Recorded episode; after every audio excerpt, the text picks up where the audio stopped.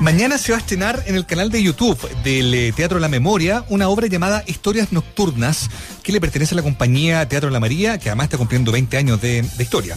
Se trata de una serie de cuatro capítulos escritos y dirigidos por Alexis Moreno, donde Tamara Costa, junto a otros eh, actores, se enfrenta a situaciones extraordinarias y sorpresivas, cargadas de humor negro, suspenso y terror absurdo. Estoy leyendo el texto y suena ya tentador. Estamos al teléfono a esta hora de la tarde con Tamara Costa, actriz de teatro, de cine, de televisión, para conocer más de, de este proyecto. Tamara, ¿cómo estás? Bienvenida a Cena Viva. Hola, ¿cómo están ustedes? Muchas gracias por Hola, Tamara. Hola. Gracias a ti. Un gusto tenerte acá, Tamara. Y antes de entrar en materia, eh, eh, es bueno preguntarte cómo ha sido para ti este este periodo, ¿no? Tan, tan inusual, eh, esperemos que tan único en nuestras vidas, digamos, ¿no? Desde lo, eh, qué sé yo, personal, las reflexiones que uno tiene respecto a lo que pasa con uno, con la gente y también desde el oficio, desde lo profesional, con todo lo que ha significado la merma de, de estos meses. ¿Cómo lo has vivido? Eh, bueno, ha sido, ojalá, eh, que no se vuelva a repetir, pero eh, ha sido eh, de lo más insólito, inesperado, que, me ha tocado vivir. En, nunca pensé que iba a vivir eh, mm. una situación así. Yo creo que nadie, eh, a nadie se le pasó por la cabeza mm. eh, vivir una, una pandemia encerrado en su casa. y con todo, con todo lo que nos ha pasado, yo creo a todos, con incertidumbre, miedo, ansiedad, mm. se duerme mal, eh, bueno, y son, son tantas las cosas que empiezan a pasar por la cabeza.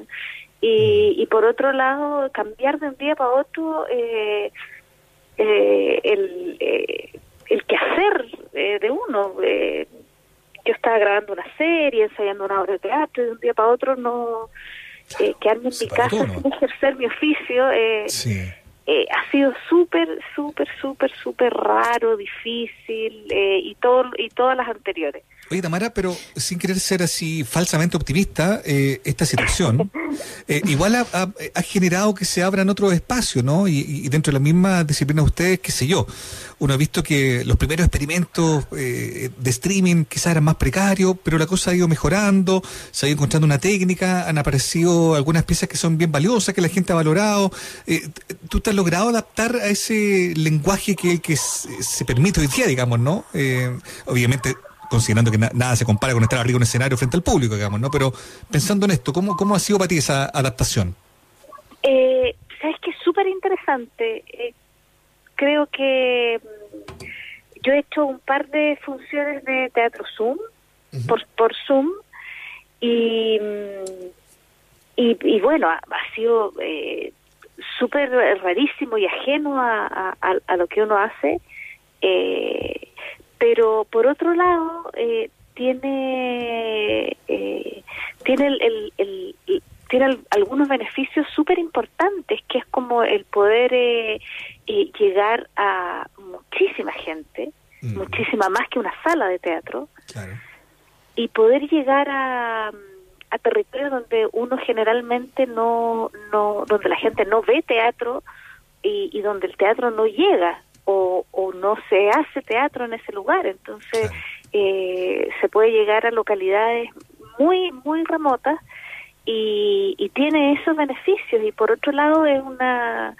Eh, nada, son herramientas súper nuevas para para los actores, para los directores, los dramaturgos, que que estamos experimentando, estamos mm. recién conociéndola, recién viendo su, sus alcances, sus eh, las limitaciones, entonces eh, no deja de ser interesante dentro de, de, lo, de lo difícil que ha sido eh, la paralización total del sector como cultural. se ven estas estas luces y, y es bonito ver también cómo cómo se reinvente, cómo nos reinventamos todos eh, frente a, un, a una situación tan extrema como esta. Oye, y justamente eh, Teatro de la María tuvo que reinventarse eh, también pensando en, lo que venían haciendo, en, prolongar también la celebración de los 20 años, eh, de mantenerse en pie, que no es menor para las compañías acá en este país, poder mantenerse durante tanto tiempo es, es un, un hito, un logro. Tamara, ¿cómo ves esa parte en torno a esta reinvención? y los proyectos que me imagino empiezan a surgir luego nos iremos de lleno a, lo que van a estar presentando, pero, pero también para vivirlo como compañía, eh, con, con, Alexis, con Alexandra, eh, con Rodrigo, eh, todos actores de destacada trayectoria también en, en teatro y cine, televisión. sí, sabes que la, el, el, tenernos como, como compañía ha sido una de las cosas buenas de, de esta pandemia, porque nosotros estábamos preparando la celebración de los 20 años eh, con el remontaje de algunos eh, de, algunas obras emblemáticas de la compañía y además eh, ya habríamos estrenado una versión del Pato Salvaje de Irse. entonces estábamos con muchas cosas y de repente nos quedamos detenidos en, en, esta en esta pandemia y en este encierro, pero seguimos ensayando a través de Zoom y, y fue tenernos como compañía fue una de las cosas que, que, que, agradecemos cada uno de los miembros porque eh, porque teníamos ese ese espacio de, diálogo, de contención, de creación, lo seguimos manteniendo. Y ese estímulo de, de de repente estar como en la casa encerrado y conectarse eh, para el ensayo era un, un, momento de, mm. de, respiro. Y desde ahí, desde esos ensayos que, que teníamos eh, por Zoom, eh, empezamos a, a, inventar qué, qué hacer a través de, de, estas plataformas de estas plataformas de streaming y, y se nos ocurrió esto y, y ahí estamos seguimos seguimos ensayando eh, virtualmente el pato salvaje y, empezamos a crear esta, estas historias. ¿Y tú crees que algo de esto, Tamara, eh, llegó para quedarse? ¿Tú crees que a lo mejor son formas, son eh, plataformas, son espacios, son métodos que a lo mejor no solo eh, se van a eh, eh, perpetuar o van a seguir para, para el que ejerce el oficio de la actuación, sino también para el público que, lo, que consume. Porque en el fondo, si hay algo que también ha quedado muy claro, Tamara, es que en esta pasada la gente ha aumentado exponencialmente su interés por ver series, por ver películas, por ver teatro, por escuchar música.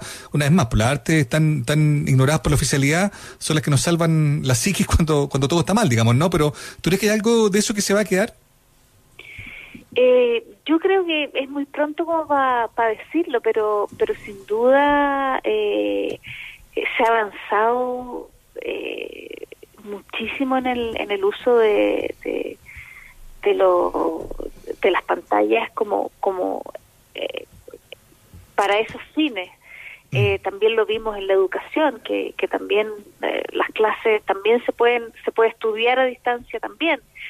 Eh, yo creo que son herramientas que, que van a ir perfeccionándose y, y, creo que, que puede ser un, un, aliado para transmitir contenido sin duda. Mm. Ahora, y respecto de lo que te, de, la otra idea que te cuento yo, pues en el fondo no tiene la sensación de que, mm, entremos derechamente en materia más como contingente, ¿no?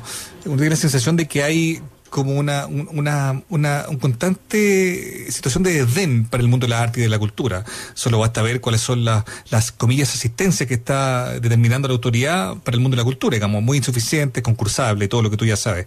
Pero digo, el interés de la gente está. Uno ve lo que pasa en, plataformas como ondamedia.cl o escenix.cl, donde el consumo, donde el tráfico de la gente en los últimos meses eh, prácticamente ha superado lo que ha pasado el último año entero, digamos, ¿no? La gente quiere ver este, eh, contenido que sean valiosos para ellos. Eh, lo que también, insisto, desterra la idea de que la gente no tiene interés en esto. El interés está, está comprobado, hay números, se puede ver.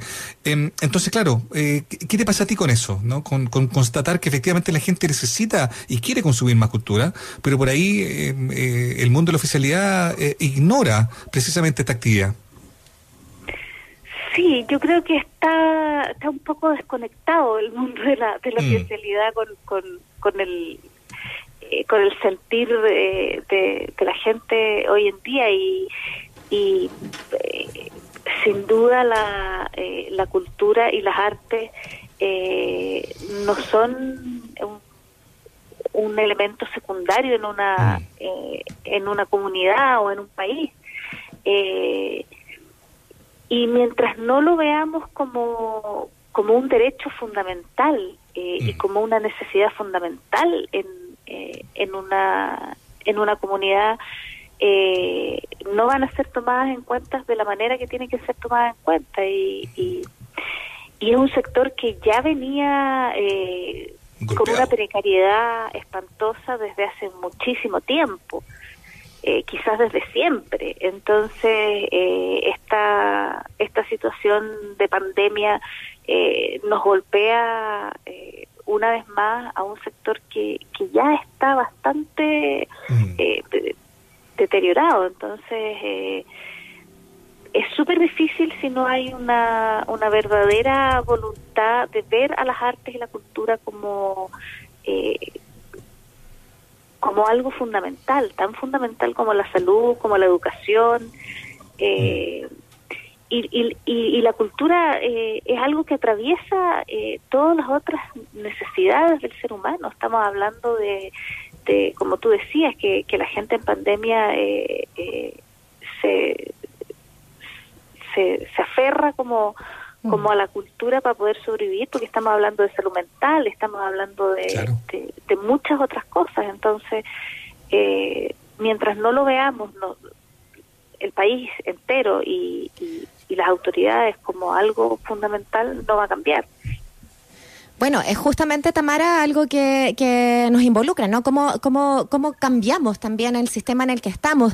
De alguna manera, desde el teatro también nos dejan algunas preguntas eh, y, los personajes que vamos a ver en estas obras que, en la que tú también participas eh, son bastante inquisidores al respecto. Gente que, que con mucho humor negro, en el fondo, eh, ha, cometido crímenes quizás terribles y, y, que de alguna manera nos, nos enrostran el, el sistema en el que estamos hoy día, sin más allá, ¿no? Eh, estamos viviendo otro femicidio con, con, la muerte de esta, de esta muchacha, Ámbar, que además ha sido asesinada por, por su padrastro, quien ya eh, era un homicida convicto, eh, finalmente estamos en una situación de, de injusticia que, que, quisiéramos invitarte también a reflexionar en torno a, a, las necesidades de cambio y a las necesidades de que ustedes también puedan ser vehículos de crítica frente al sistema en el que estamos.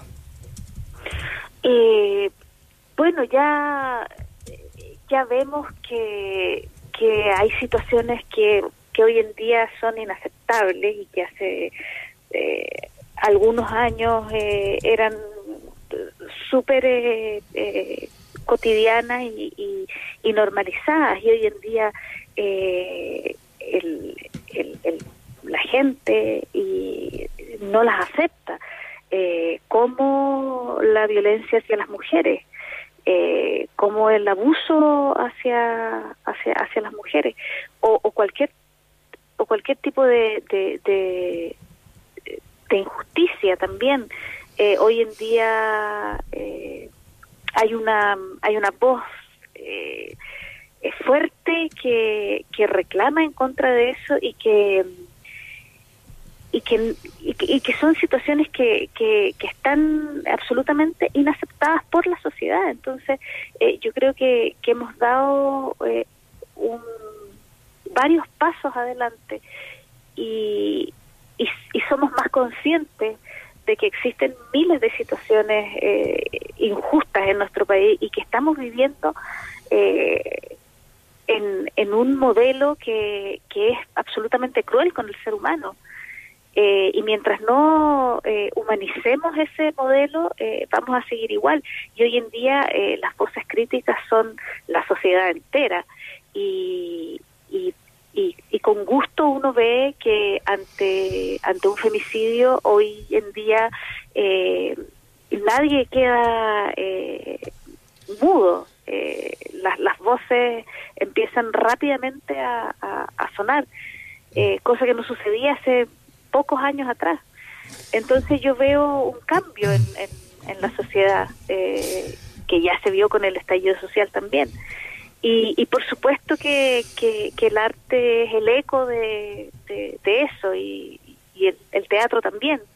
Eh, es el eco de, las sociedades que, que recoge todo esto y, y, reflexiona eh, junto con, con, la comunidad eh, con respecto a lo que a lo que estamos viviendo.